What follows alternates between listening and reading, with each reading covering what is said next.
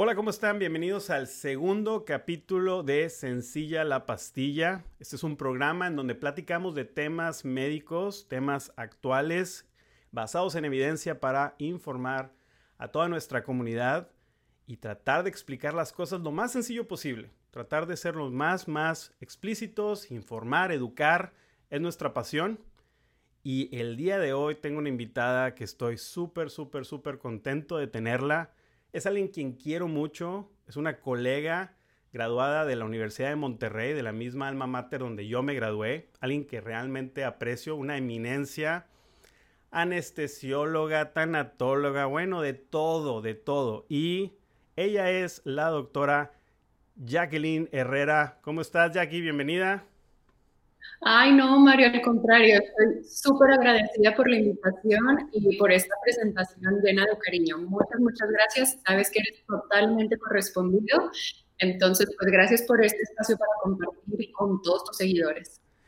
Mira, Jackie, la verdad es que cuando empecé a planear toda esta idea de Sencilla la Pastilla como si fuera ya un, programa más serio de, pues, de entrevistas a personal de salud, doctores, amigos, colegas, eh, tú fuiste la primera que se me vino a la mente. Te lo juro por mi vida que dije, ok, ella, ella es la primera.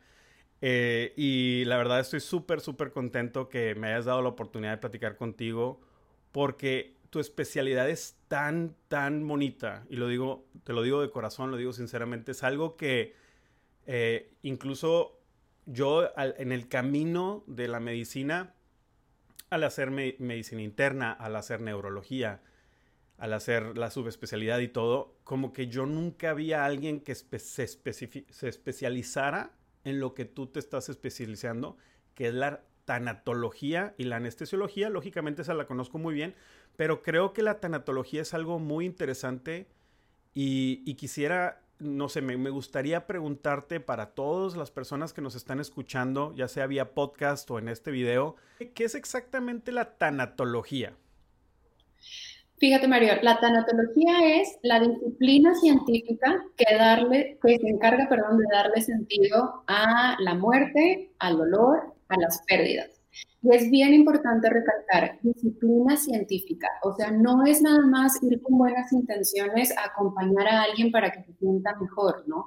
Sino es verdaderamente estar preparado con estudios de algo de psicología, de antropología, de filosofía, de ética, de tantas cosas que están relacionadas con este sentido de vida. Oye, ¿y, y, cómo, es, cómo es esa transición? O sea, yo te conozco como la especialista del dolor físico, ¿no? O sea, tú, tú eres la anestesióloga. Fíjate, Mario, yo eh, pues sí, me preparé para anestesióloga y siempre mi intención fue hacer la subespecialidad de cuidados paliativos. Pero bueno, tú sabes que uno planea cosas y la vida te cambia los planes. En eso yo ya estaba casada, ya iba a tener una bebé, tenía que mudarme de ciudad y pues no era tan fácil, ¿no? Después me pasa que tengo una pérdida gestacional y como que decía, pues sí, o sea, me queda pendiente ese deseo de ayudar, ya no, a lo mejor soy quien le pone la morfina, pero el dolor emocional tú sabes que es igual de importante que el físico.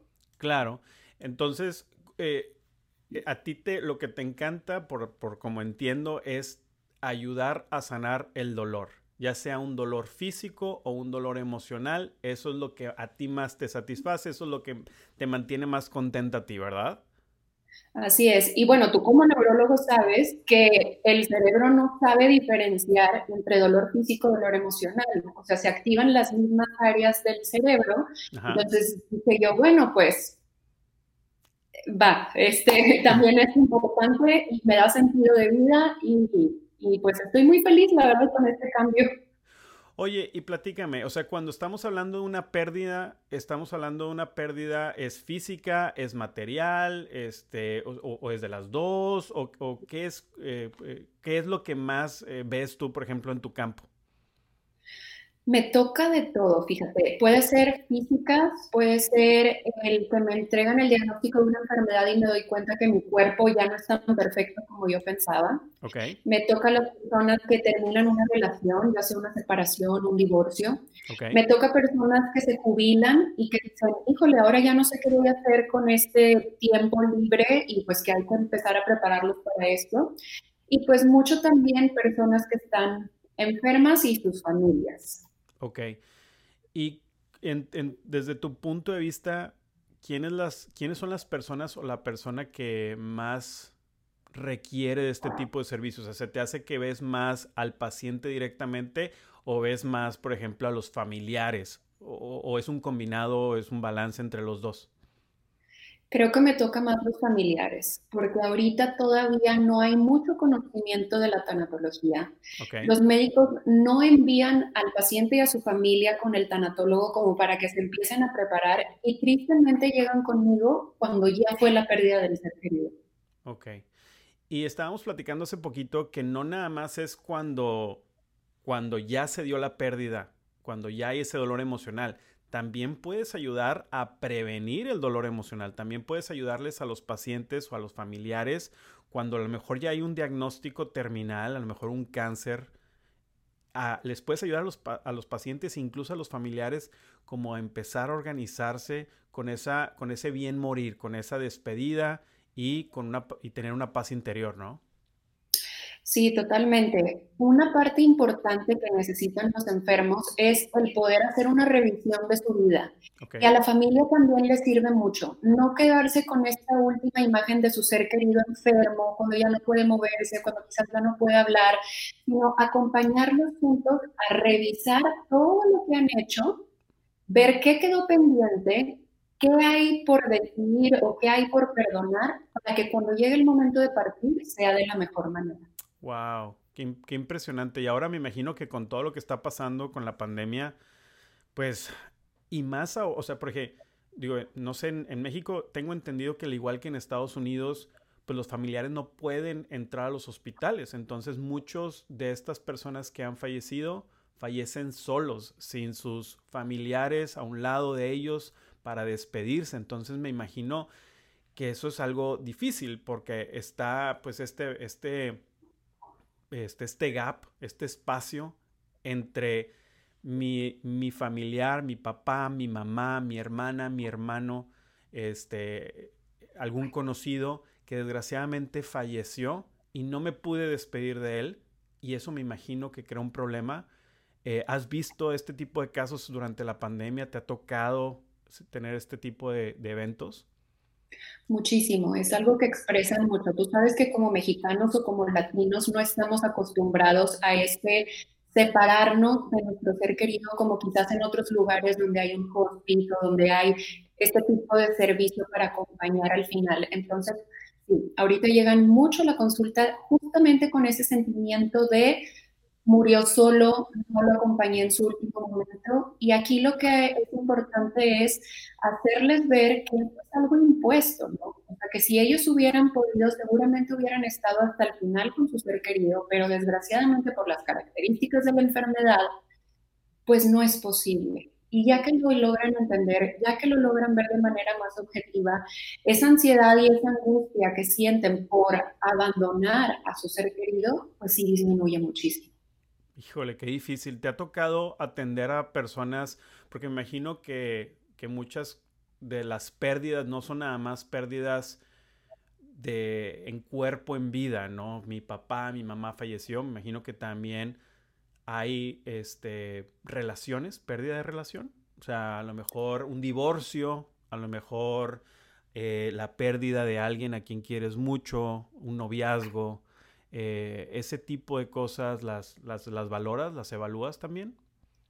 Sí, claro. ¿Sabes qué pasa? Que muchas veces este tipo de pérdidas no las puedes compartir con amigos o con familiares porque es difícil mantener la objetividad, ¿no? O sea, se dice, este, no te preocupes, al rato te consigues alguien más, un clavo saca otro clavo, y eso no es lo que la persona necesita, ¿no? O sea, lo que la persona necesita es objetividad y que le digan, está bien que te sientas así, no es justo y dar un acompañamiento como más compasivo y más objetivo. Entonces, sí, sí me, toca acompañar. Me, da mucha risa lo que mencionas, pero eso de un clavo saca otro clavo es así como, o sea, es como ley, ¿no? Es que no, no te mortifiques, se te fue la chava, no pasa nada. O sea, ahí viene, te puedes conseguir a alguien más, ¿sí me explico? O sea, eh, y la otra chava te vas a olvidar a esta chava y desgraciadamente, o viceversa, ¿no? Desgraciadamente no es, bueno, desde mi punto de vista, y quisiera compartirlo contigo a ver, a ver qué, qué, opinión tienes, pero desgraciadamente no, porque dejamos como problemas de raíz. O sea, no necesariamente porque a lo mejor ya tengas esa ausencia de afecto al verlo compartido con alguien más, ¿verdad? Significa que el dolor de lo que pasó con tu otra expareja se haya sanado. A lo mejor si tuviste un abuso físico, emocional, pues ese, ese dolor va a seguir ahí y va a seguir encarnado en tu, en tus, en tus, en tu psic, en tu psicología y te va desgraciadamente a, afectar en la vida. Por supuesto, y que además siempre es importante cuando hay una pérdida revisar qué es lo que aprendiste, qué te hubiera gustado que fuera diferente, para que al momento que entres a esta nueva relación, pues no entres con esa Mm, lección que falta por aprender o con eso que faltó por decir. Entonces, por supuesto que sí, es, es bien importante aprender esto. Y si no sanamos esto, difícilmente puedo tener un buen vínculo con esta nueva pareja. O nos damos cuenta de que, oh, otra vez está repitiendo la misma historia. ¿Por qué? Porque no saqué el aprendizaje de mi relación anterior. Claro, me, me ha tocado muchas parejas que desgraciadamente eh, ya sea se divorcian o tienen una pérdida muy fuerte y batallan para volver a conectar con, alguien más. O sea, o tienen relaciones que duran, son muy efímeras, duran días, meses, em, o eh, tienen a lo mejor un problema emocional existencial y desgraciadamente no pueden deslindarse de, de, la otra pareja. Entonces eso puede provocar muchos problemas, como bien dices, con la pareja, con la pareja nueva, ¿no?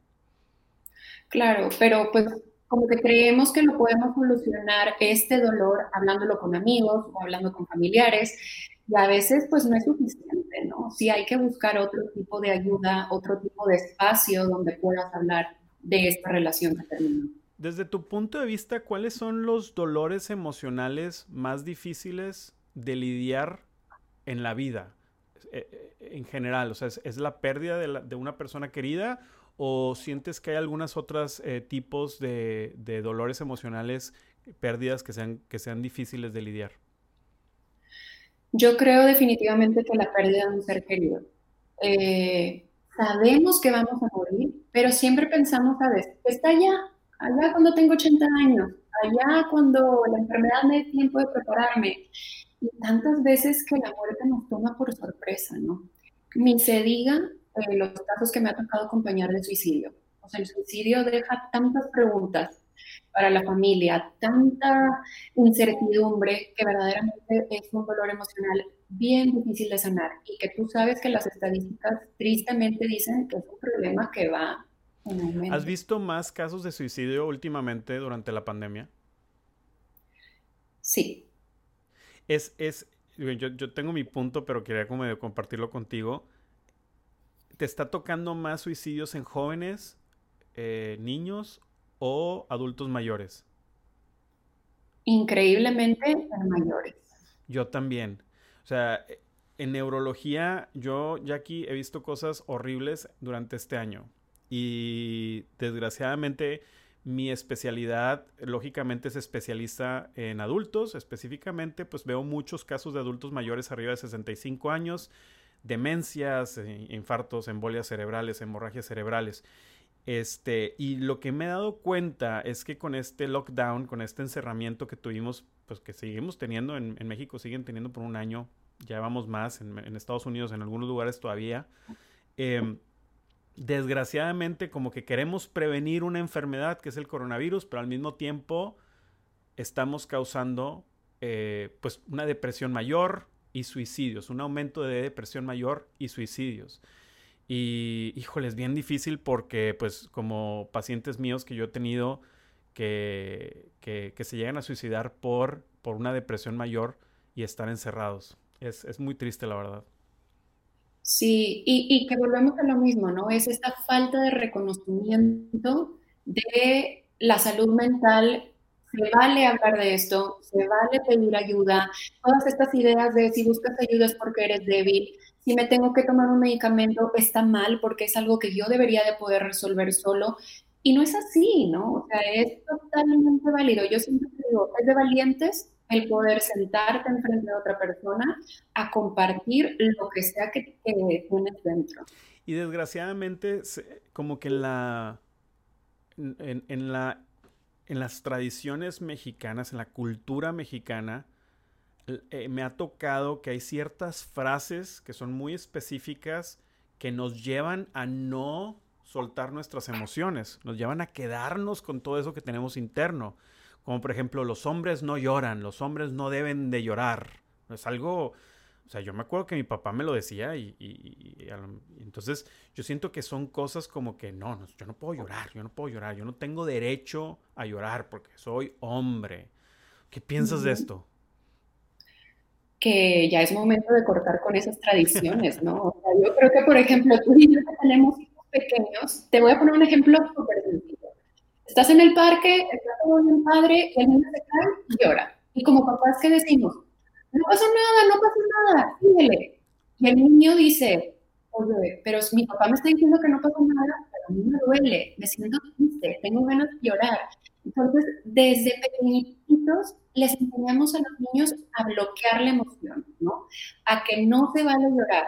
Qué diferente sería si como papás dijéramos, ay, te caíste, te duele, estás triste, pero mira, estás bien, síguele. O sea, sí valido la emoción, le sigo diciendo el síguele, pero no le estoy diciendo no pasó nada. Sí, o sea, estás, estás aceptando el dolor, estás aceptando que hubo algo que te causó el dolor que está bien tener la emoción y como que mencionarle el apoyo, ¿no? Decir, yo estoy contigo, yo te estoy apoyando, estoy aquí contigo y vamos a salir adelante. No pasa nada, todo va a estar bien, pero entiendo tu emoción y estoy aquí para apoyarte, ¿no? Como que va por ese lado, ¿no, Jackie? Totalmente. Y empezaré a usar vocabulario emocional. Yo creo que a nosotros no nos tocó nada de esto, ¿no? O sea, ¿cómo estás? feliz, triste, enojado o miedo. Y híjole, tantas emociones que hay y que a veces dices, ¿qué es esto que estoy sintiendo? O sea, este nudo en la garganta, estas cositas en el estómago, ¿cómo le pongo? ¿no? Entonces, incluso nosotros como adultos, empezar a conocernos a nosotros mismos, empezar a ponerle nombre a esa emoción y buscar los recursos para que esa emoción, si es que es desagradable, pues disminuya. Sabes que hace poquito eh, subí un video que no sé si te tocó ver eh, ahí en las redes sociales. Eh, era específicamente acerca de una persona que después de tener la inyección por, de la vacuna de COVID-19 empezó a tener convulsiones. Claramente estas convulsiones eran psicogénicas. estaban haciendo un, una conversión emocional y lo estaban somatizando. ¿Qué quiere decir somatizando? Estaban, estaban haciendo de esa conversión, de esa emoción tan alta, la estaban llevando a un síntoma, que es muy común, es algo que mucha gente no sabe. Y en uno de esos síntomas, específicamente, en ese video, era eh, una convulsión, que no era causado por el cerebro, sino era este estrés, esta, la mente estaba controlando el cerebro y estaba causando esta convulsión. En, en, mi práctica, aquí yo veo muchos, muchos cefaleas tensionales. En las cefaleas tensionales, para la gente que nos está escuchando y está viendo el video, hay una tensión muscular muy grande en toda la cabeza y el cuello. Y eso por lo general pasa por estrés. Y el músculo se contrae y genera como esta tensión cerebral en, el cuello y en, la cabeza y causa un dolor constante, un dolor como tenso, ligero o moderado, pero todo el tiempo se siente. Te lo juro, Jackie, que es algo que yo veo todos los días, mil, no sé, tres veces al día por lo menos, ¿ok? Y siento que está, ¿sabes dónde lo veo mucho? Lo veo mucho en mujeres, lo veo, mucho en mujeres mexicanas, lo veo mucho en, los regios, en el norte del país, no sé si en Latinoamérica en general sea un problema. Y yo creo que parte de esto es el, yo les digo a los pacientes que los regios somos, no sé si todos seamos así, pero me, toca ver mucho el que nadie, que mis hijos no me vean llorar. Yo soy fuerte, yo, nadie está, yo, yo, a nadie me puede ver caída, ¿no? ¿Qué piensas de esto? O sea, es algo impresionante, ¿no? Es que, fíjate, Mario, cuántas veces no sabemos acompañar a una persona en el proceso que sea que está viviendo y automáticamente le ponemos esta carga, ¿no? O sea, Juanita, tú tienes que ser fuerte por tus hijos, tú tienes que ser fuerte por tu esposo. Y la pobre Juanita ya trae de por una carga bien grande de qué le está pasando, es el diagnóstico de la enfermedad, si es que COVID, si es que se quedó sin dinero, si es que tiene problemas con el marido. Y aparte de todo con lo que está lidiando, tienes que ser fuerte, no llores. Este, tus hijos te están viendo. Entonces, creo que a nadie nos gusta ser vistos como vulnerables, okay. pero creo que al final todos somos vulnerables. Y mientras más pronto aceptemos esa vulnerabilidad y la demostremos a otros, es más pronto que podemos reencontrar esta salud o reencontrar esta felicidad. Y en tu práctica, por ejemplo, te llegan este tipo de pacientes. Eh, a ver, cuéntame, por ejemplo, una, un ejemplo de tu día a día. O sea, platícame de, de, una persona típica que venga contigo, que te mencione algo. ¿Cómo llegan? ¿Llegan con la carga emocional y vienen con somatizando síntomas o no? ¿Y, cuál es el cambio que tú ves durante, no sé si sean meses, años? Platícame. Sí, por supuesto. O sea, por ejemplo, el duelo tiene como cuatro tipos de componentes de síntomas.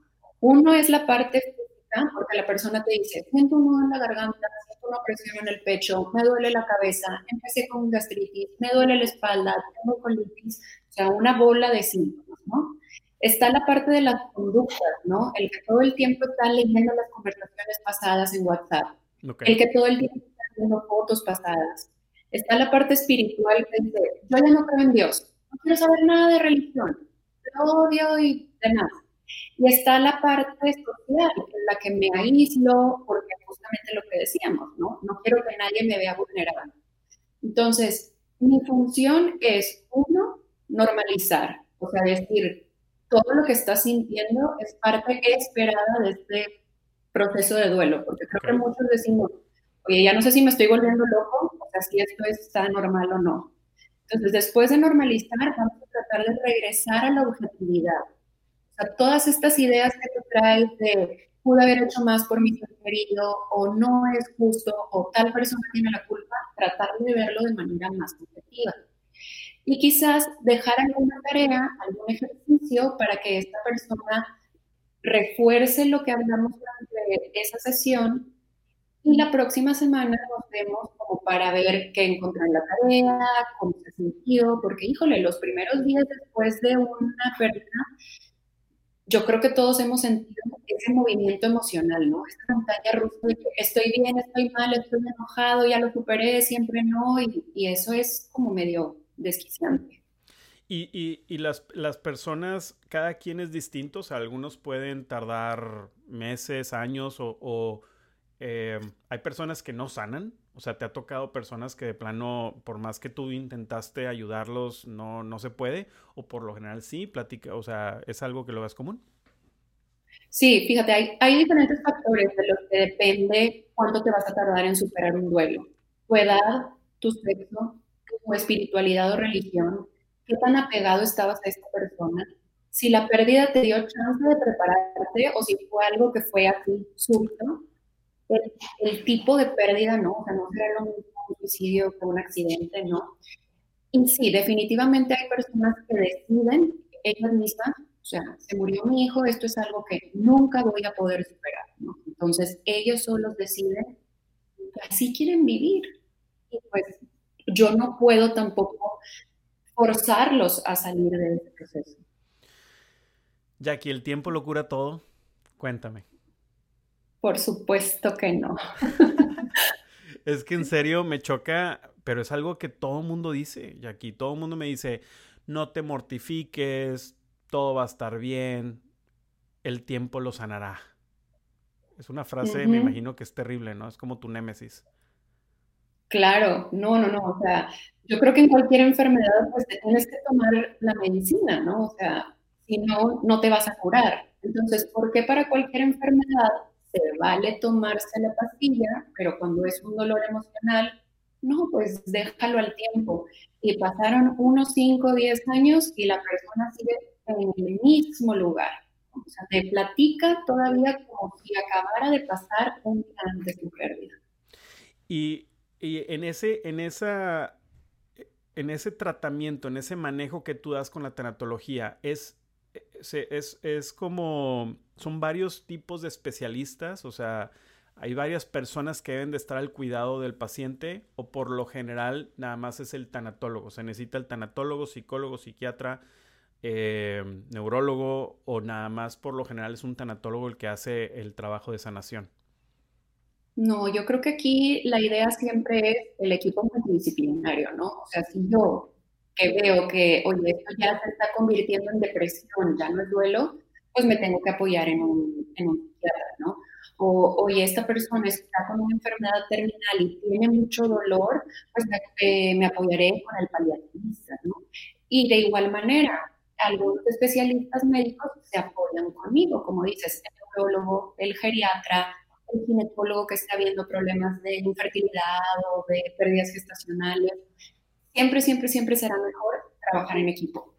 Yo me, me, me, ha tocado mucho que por lo general cuando yo veo a las personas con las cefaleas tensionales que te mencionaba, como que yo les digo, no, mira, este, tú haz cosas que te hagan feliz, ¿no? Es como que mi, mi respuesta rápida. Mi respuesta rápida es, si te gusta ir al cine, ve al cine más. Si te gusta pintar, pinta más. O sea, tratar de liberar endorfinas para estar menos estresado.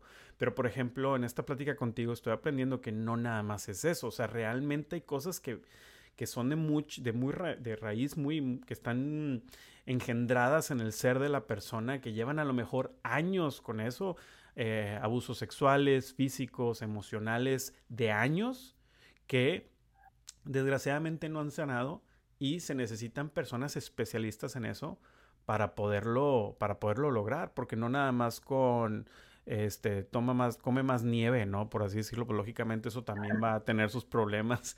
La persona va a engordar, se va a volver diabética, ¿no? Entonces, no cualquier cosa que te haga feliz. Creo que hay mucho manejo, mucho, mucha cosa, mucho trabajo que hacer en, en equipo, ¿no? En grupo. Creo que, como dices, es otro de los mitos, ¿no? O sea, cuando alguien tiene dolor emocional le decimos, piensa en otra cosa, distráete, vete de viaje, ¿no? O así. Y por supuesto, vas de viaje, te diviertes, pero regresas y el problema sigue ahí, ¿no? O sea, cuando yo decido voltear a ver otra cosa, en lugar de ver lo que me está causando el dolor emocional, ahí va a seguir, y ahí va a seguir, y ahí va a necesito una tanatóloga o tanatólogo aquí. la verdad es que estás cañón, está, la verdad, yo no, bueno, aquí en el, yo trabajo aquí en el Valle, eh, en el Valle, en el Valle de Texas.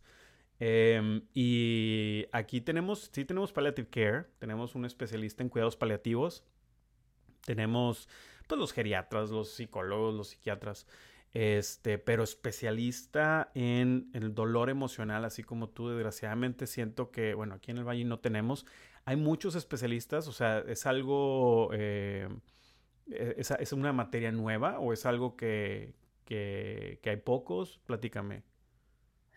Fíjate, a mí me tocó ser parte de la primera generación que se graduó de la maestría aquí en Monterrey.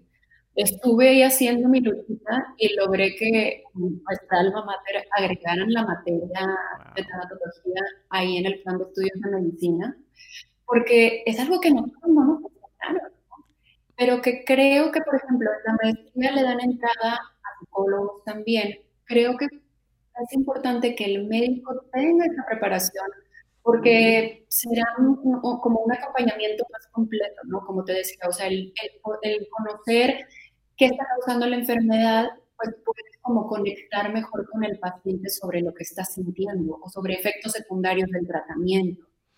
Esa es como, o sea, ahorita es en la UDEM, es una especialidad o es como parte del currículum de, la escuela de medicina. Es parte del currículum, o sea, ya es una materia obligatoria. Nice, oye, muy bien, Jackie, qué padre, me da mucho gusto. ¿Y la estás impartiendo tú o ahorita no la estás impartiendo? Este semestre ya no, tuve la oportunidad de ser la titular del primer grupo, de hacer como el plan de estudios de la materia, este, y los alumnos estaban bien agradecidos, porque aparte, tú sabes que cuando estás como estudiante de medicina, pues, las materias son muy demandantes, estás muy cansado y de repente tener una clase donde se habla de otro tipo de temas, creo que se agradece. Es que entiendo, o sea, como médicos tenemos esta objetividad de, es más, creo que en el juramento hipocrático hasta lo decimos, ¿no? El, el, no, el, no hacer daño, el no generar dolor, ¿no? Y, pensamos, ah, es que medicina significa dolor físico y nunca pensamos en dolor emocional. Entonces es buenísimo que gracias a ti y, personas que están especializadas en, tanatología, empecemos a ver el dolor emocional como un, como un, como un todo, como un ser, como y, ser, y ver al cuerpo humano holísticamente, o sea, verlo eh, en su totalidad, no nada más físicamente, sino emocionalmente y poder balancear las dos, ¿no? Totalmente. Y sabes que creo que hace mucha falta también, Mario, que a nosotros como médicos se nos enseñe que no todos los pacientes se pueden salvar porque cuántas veces como médico no nos pasa que nos sentimos, lo tomamos como personal, ¿no? O sea, yo no soy tan buen médico porque no le puedo ayudar, pero es porque nos olvida, o otra vez lo mismo, perdemos la objetividad de que no todas las enfermedades vas a poder regresar a esta persona a su estado como estaba antes. Hace poco estaba platicando con, en el capítulo pasado estaba hablando con Ulises Garza, eh, también graduado de la Universidad de Monterrey, él ve cirugía pediátrica. Y yo le dije, y, lo comento aquí contigo, que para mí, cuando yo hice neurología en, la Universidad de Colorado, hice la, mm, las rotaciones obligatorias de neurología pediátrica eh, en, el, en, el, hospital de, en el Children's Hospital, el hospital de niños de, de Denver. Y para mí fue muy difícil porque cuando, una manera, desgraciadamente, que yo a lo mejor objetivizo mi manejo con los adultos es, eh, y más en embolias e infartos cerebrales, desgraciadamente a lo mejor me protejo a mí mismo diciendo, pues esta persona ha fumado por tantos años, esta persona tiene obesidad por tantos años, esta persona tiene presión alta por tantos años. O sea, esta es la consecuencia de un mal eh, manejo de salud por tantos años. Entonces, para mí es un yo te arreglo tu problema. Ya pasó esto, yo lo voy a yo te voy a ayudar con esto y me encanta hacerlo, pero hay una razón. Especialmente con la neurología pediátrica, me tocaba ver muchos casos en donde yo no veía una razón. ¿Sí me explico? Es un niño que tiene un problema hereditario, tiene un problema genético y le destruyen su vida. ¿Sí me explico? Y tiene que tener mil y un cirugías y desgraciadamente para mí fue muy complicado poder cuidar ese tipo de pacientes porque no, no podía yo entender. ¿Sí me explico? No sé si, me estoy explicando, me imagino. Y yo lo veo como doctor, imagínate los papás, ¿no? Fíjate, yo ahorita estoy trabajando con una asociación aquí en Monterrey que ve niños con Duchenne. ¿Niños con qué, pues, perdón? con síndrome de Duchenne. Ah, ok. Y por supuesto que son niños que, justamente como dices, incluso algunos han sido abandonados por sus padres porque no tienen la capacidad de ver a su niño cómo se va a ir mm, como desgastando o enfermando. Perdón, para los que saben, los que nos escuchen así, eh, Duchenne es una enfermedad neurodegenerativa en la que eh, el niño va teniendo parálisis progresiva, ¿no? Entonces es un niño que a los 8 años ya no va a poder subir escaleras, que a los 14 años ya va a estar en una silla de ruedas y demás. Entonces, híjole, claro que, te entiendo, ¿no? Nadie nos prepara.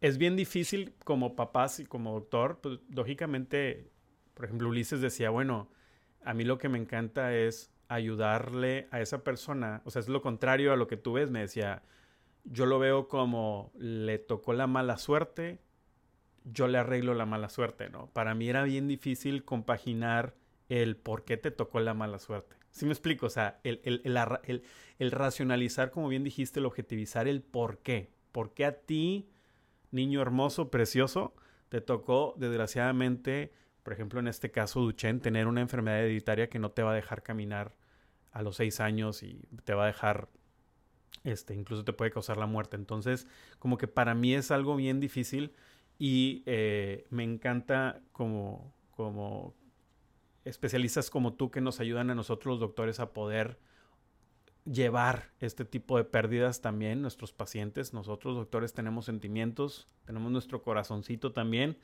entonces nos ayuda mucho también a poderlo llevar. Jackie, muchas gracias por tu tiempo, sé que estás súper ocupada el día de hoy, eh, tienes muchos pacientes que ver, muchos casos que ayudar. Me encanta haber platicado contigo. Esta es la primera y estoy seguro que te voy a volver a invitar porque hay tanto de qué platicar. Eh, cuéntame dónde te pueden buscar, cuáles son tus redes sociales. Sí, me encuentran tanto en Facebook como Instagram como doctorajackie.dolor emocional. No, al contrario, yo soy agradecida por la invitación y encantada de volver a compartir de estos temas. Como te decía, creo que hace mucha, mucha falta abrir los espacios donde se pueda hablar de esto, que las personas empecemos a hacer conciencia de que no está mal tener dolor emocional, es simplemente ser humano. Oye, Jackie, em, muchos de los eh, seguidores de, este programa son de Latinoamérica, Colombia, Perú, Argentina, México y lógicamente también Estados Unidos.